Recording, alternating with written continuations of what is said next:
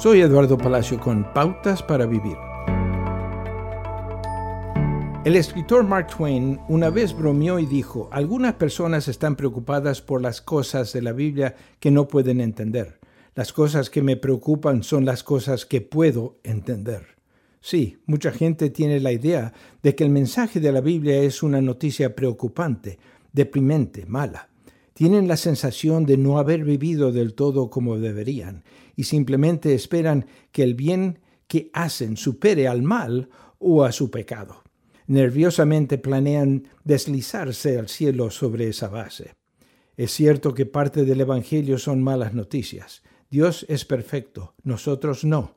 Un Dios perfecto exige santidad. Sabemos que no alcanzamos la santidad.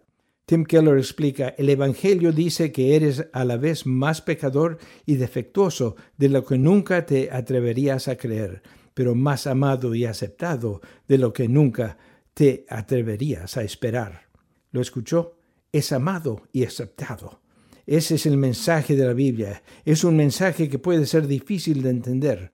Un Dios que permite que su Hijo perfecto sufra por nuestra falta de santidad. Dios quiere una relación de amor con usted. Es para lo que Él le creó. Esto es lo que dice el libro de la Biblia en Romanos. La gente es contada como justa no por sus obras, sino por su fe en Dios que perdona a los pecadores. Acaba de escuchar a Eduardo Palacio con Pautas para Vivir, un ministerio de Guidelines International. Permita que esta estación de radio sepa cómo el programa le ha ayudado.